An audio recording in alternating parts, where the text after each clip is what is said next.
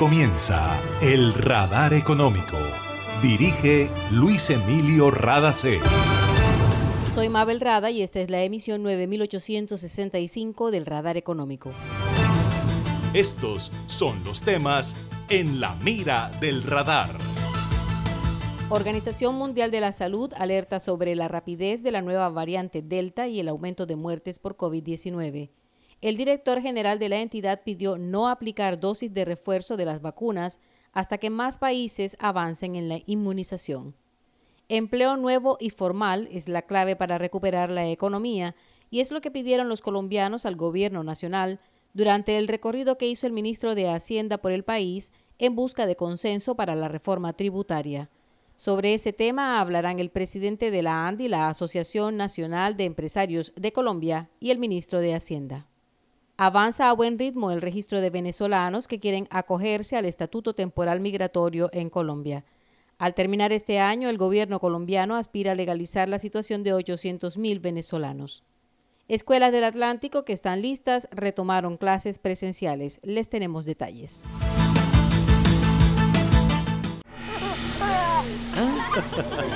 Una nueva energía se expande. Una energía que genera progreso y comodidad para la costa atlántica y el país. Somos la generadora y comercializadora de energía del Caribe, GESELCA. Y estamos aquí para entregar con firmeza la confiabilidad que la población y la industria colombiana necesitan. GESELCA, energía que construye futuro. Energía que estaba esperando, con la que ahorro para seguir vacilando, todo el Caribe la estaba esperando. Conéctate con la energía que transformará tu barrio. Proyectos que mejorarán la calidad del servicio y te permitirán tener el control de tu consumo. Sí a la energía que cambiará tu vida sin costo alguno. Y yo soy puntual con aire, me acompaña noche y día, porque con aire disfruto la vida. Aire. Para acceder a los servicios de Gases del Caribe, realizar consultas o reportar escapes y emergencias, marca la línea gratuita 164 desde cualquier teléfono fijo o celular y recibe la mejor atención de nuestro personal calificado de manera oportuna y eficaz. Línea 164, disponible 24 horas los 365 días del año. También puedes marcar a la línea gratuita nacional 018-915-334. Tu línea amiga 164 de Gases del Caribe. Todo por tu bienestar. Vigilado Superintendencia de Servicios Públicos. En el radar le contamos lo que está pasando en la economía. Más de la mitad de los trabajadores en Colombia no reciben pensión, cesantías, no aportan a las cajas de compensación y por lo tanto no tienen beneficios de estas entidades. Como no aportan al sistema, por eso hay tanta gente en el régimen subsidiado. Ese fue uno de los temas abordados por Bruce McMaster, presidente de la Asociación Nacional de Empresarios de Colombia, durante el Foro de la Salud y el 27 Foro Farmacéutico del gremio. El dirigente gremial hizo un recorrido por la situación de la economía a nivel mundial y recordó que una de las grandes falencias que quedó expuesta por la crisis de la pandemia es la inequidad, lo que ha hecho que todos los países repiensen la manera en la que atienden a la población.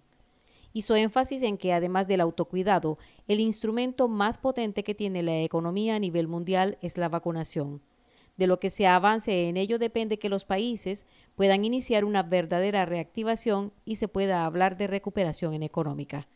Al aterrizar en el caso de Colombia en materia laboral, dijo que la informalidad en nuestro país es muy alta, ya sea porque hay mucha gente en la economía del rebusque o porque es contratada sin cumplir con los requisitos legales.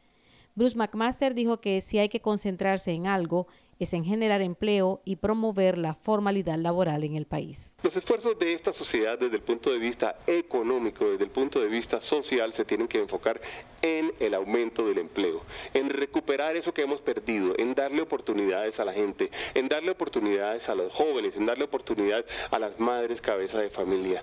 Por esa razón, entre otras, hemos criticado algunos proyectos de ley que fueron aprobados en la última legislatura, en esta última semana, que en nuestra opinión y en la opinión pues de prácticamente cualquier persona que piense razonablemente desde el punto de vista de economía y desde el punto de vista social, estamos caminando en, un, en una dirección equivocada.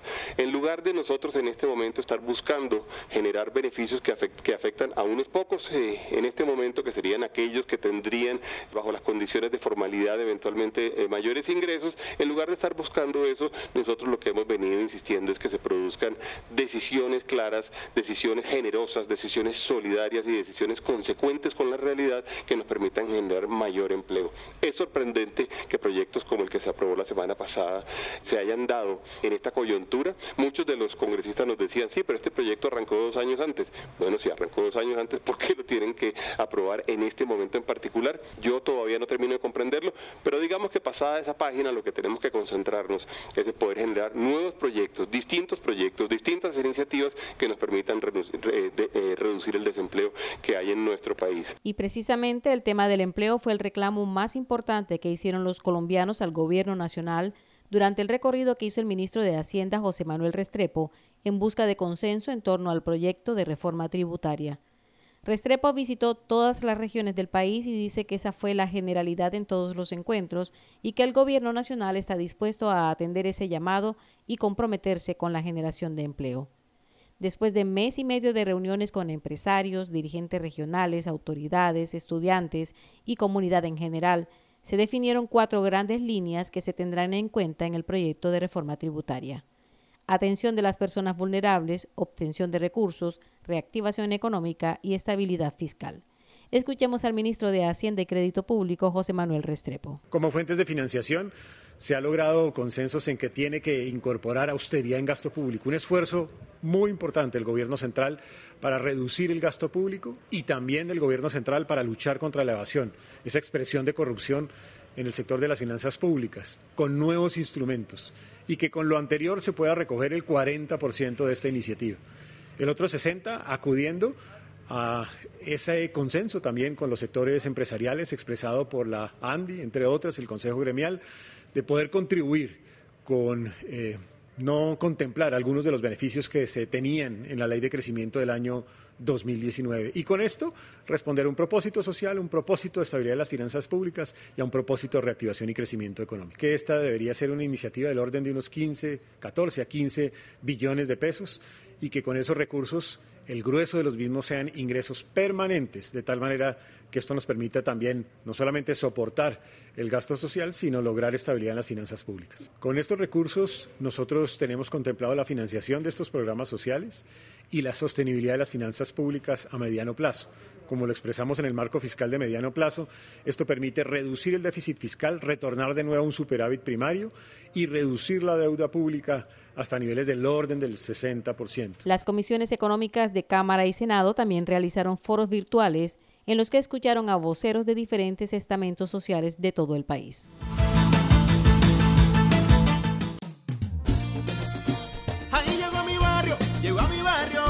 Energía que estaba esperando, con la que ahorro para seguir vacilando, todo el Caribe la estaba esperando. Conéctate con la energía que transformará tu barrio. Proyectos que mejorarán la calidad del servicio y te permitirán tener el control de tu consumo. DC a la energía que cambiará tu vida sin costo alguno. Y yo soy puntual con aire, me acompaña noche y día, porque con aire disfruto la vida.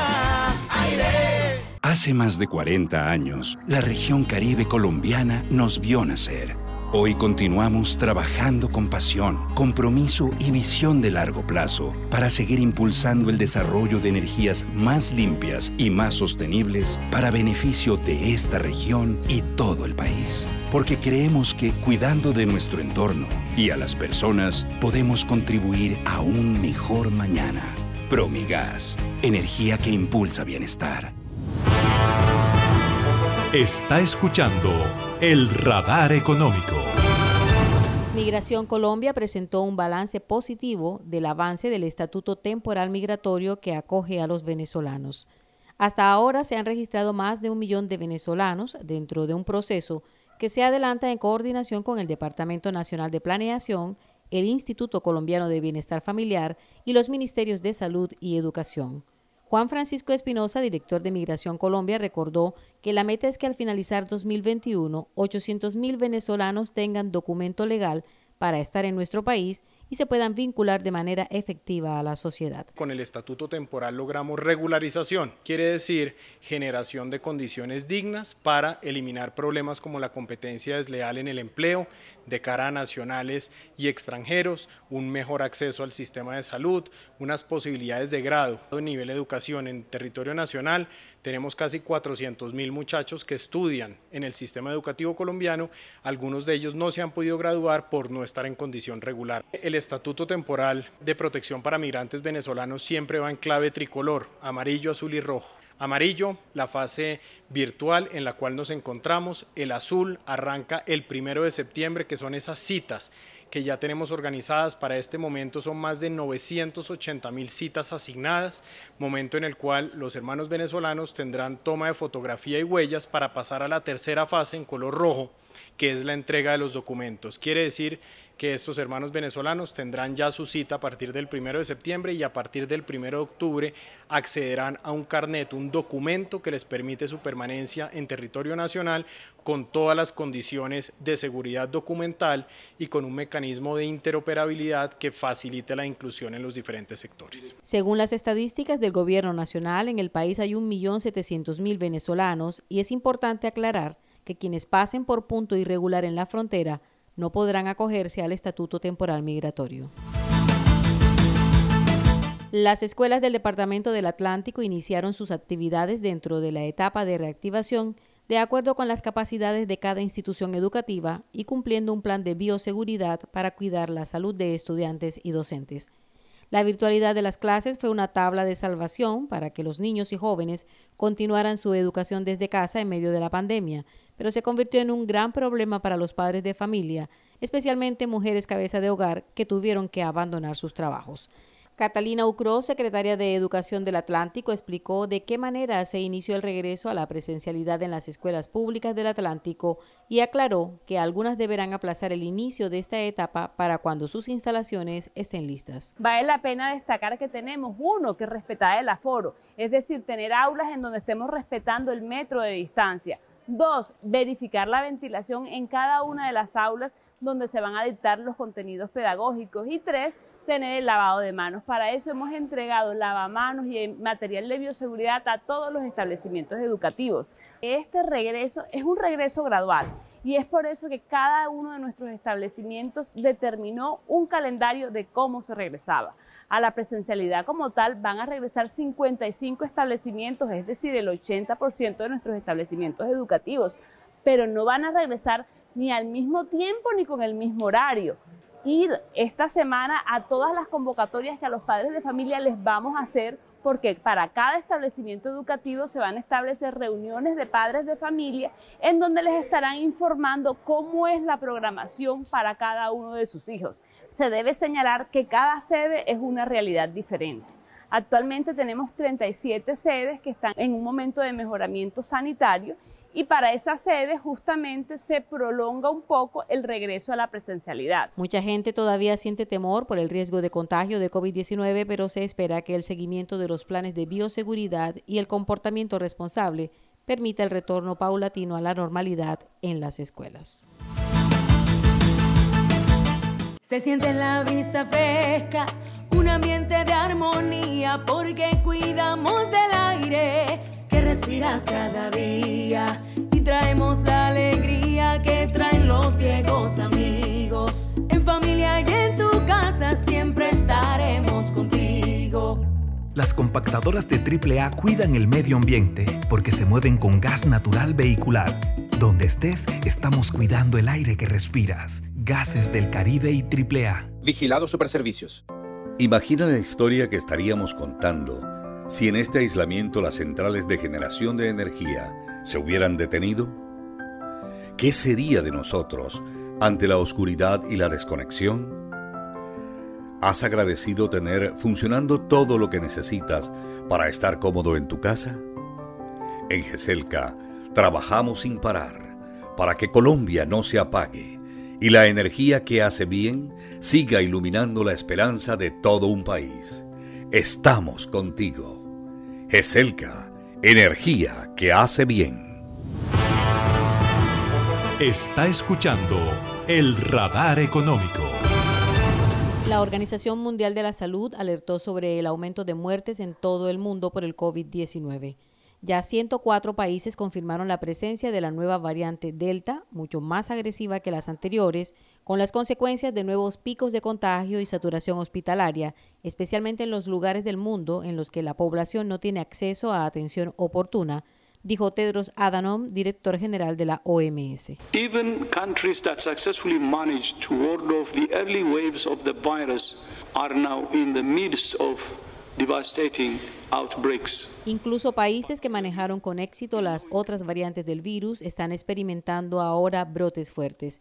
Lo peor es que los profesionales de la salud ya están exhaustos y continúan expuestos a posibles contagios.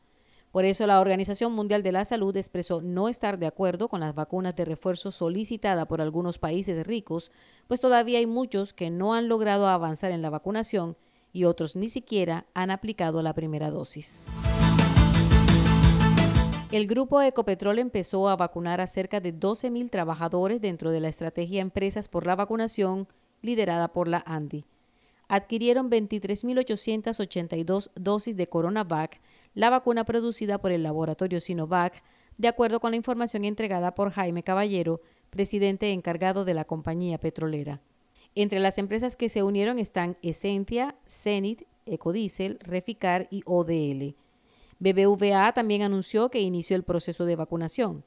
Vacunarán más de 6.000 colaboradores en coordinación con la IPS Colsanitas con el fin de aportar a la reducción del impacto del virus y contribuir al proceso de reactivación económica de Colombia. Y esto ha sido todo por hoy en el Radar Económico. Gracias por su sintonía.